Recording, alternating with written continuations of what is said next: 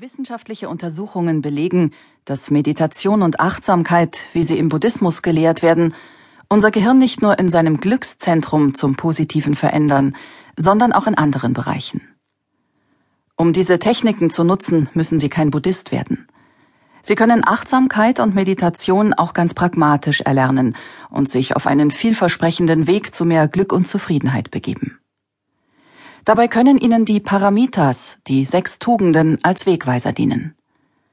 Mit ihnen können Sie neben meditativem Bewusstsein auch Großzügigkeit, ethisches Verhalten, Geduld, Begeisterung und Weisheit trainieren. In diesem Hörbuch erfahren Sie, wie Sie die Paramitas nutzen können, um mehr Sinn und Tiefe in Ihr Leben zu bringen. Warten Sie nicht darauf, dass Sie beglückt werden, nehmen Sie Ihr Glück selbst in die Hand heilsame Tugenden entwickeln. Die sechs Paramitas sind Eigenschaften und Geisteshaltungen, die jeder Mensch lernen und kultivieren kann, der bewusster leben will. Dabei helfen vor allem Achtsamkeitsübungen und Meditationen, die Paramitas in sich zu verwurzeln und zu Freiheit, Glück und Weisheit zu gelangen. Niemand will leiden. Vor mehr als 2500 Jahren machte sich der indische Prinz Siddhartha auf den Weg, um herauszufinden, wie Menschen sich von dem Leid, das zu jedem Leben dazugehört, befreien können. Er versuchte sich an den gängigen Methoden seiner Zeit, beschäftigte sich mit der Philosophie und lebte mit Asketen. Doch nachdem er alle bekannten Techniken, die Erleuchtung versprachen, ausprobiert hatte, musste er feststellen, dass keine seiner Erfahrungen zum Ziel führte. Trotzdem wollte er nicht kapitulieren. Er setzte sich unter einen Baum und versprach sich, erst dann wieder aufzustehen, wenn er eine befriedigende Antwort auf die Frage nach der Ursache von Leid gefunden hatte. In tiefe Meditation versunken erforschte er sich. Und wirklich, er fand die Antworten, nach denen er suchte. Und die Essenz dessen, was er schließlich herausgefunden hat, lässt sich so beschreiben. Alle Wesen wünschen sich Glück, und niemand will leiden. Doch das äußere Glück ist unbeständig, und in jedem menschlichen Leben gibt es immer wieder neue, leidvolle Erfahrungen.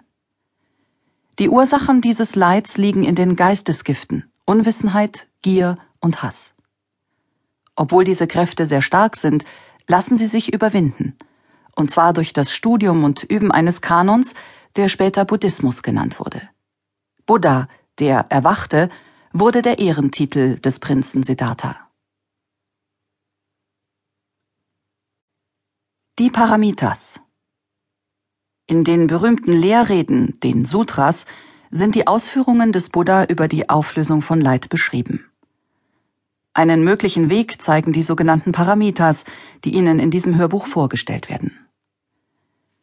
Die sechs Paramitas bilden einen Orientierungsrahmen für buddhistisches Denken, Handeln und Üben.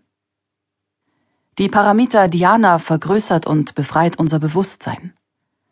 Die Paramita Dana macht uns großzügiger im Denken und Handeln. Die Paramita Sila lässt uns Maßstäbe für angemessenes Verhalten entwickeln. Die Paramita Xanti lehrt uns Geduld und Mitgefühl. Die Paramita Virja weckt in uns die Tugenden Beharrlichkeit und Begeisterung. Die Paramita Prajna lässt uns geistige Klarheit entwickeln und unterstützt unsere innere Weisheit. Diese Fähigkeiten und Tugenden kann jeder Mensch entwickeln und durch angemessenes Training immer weiter kultivieren.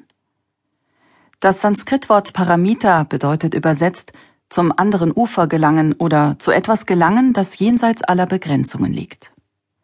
Das gibt uns sofort eine sehr genaue bildliche Vorstellung, was die Paramitas für den Buddhisten bedeuten. Sie sind wie ein Boot, das uns zu einem Ort bringt, an dem wir unsere alten Sichtweisen hinter uns gelassen haben und der uns etwas Neues, Unbegrenztes eröffnet. Ob es dabei wirklich zur Erleuchtung kommt, wie sie die Buddhisten anstreben, ist nicht entscheidend.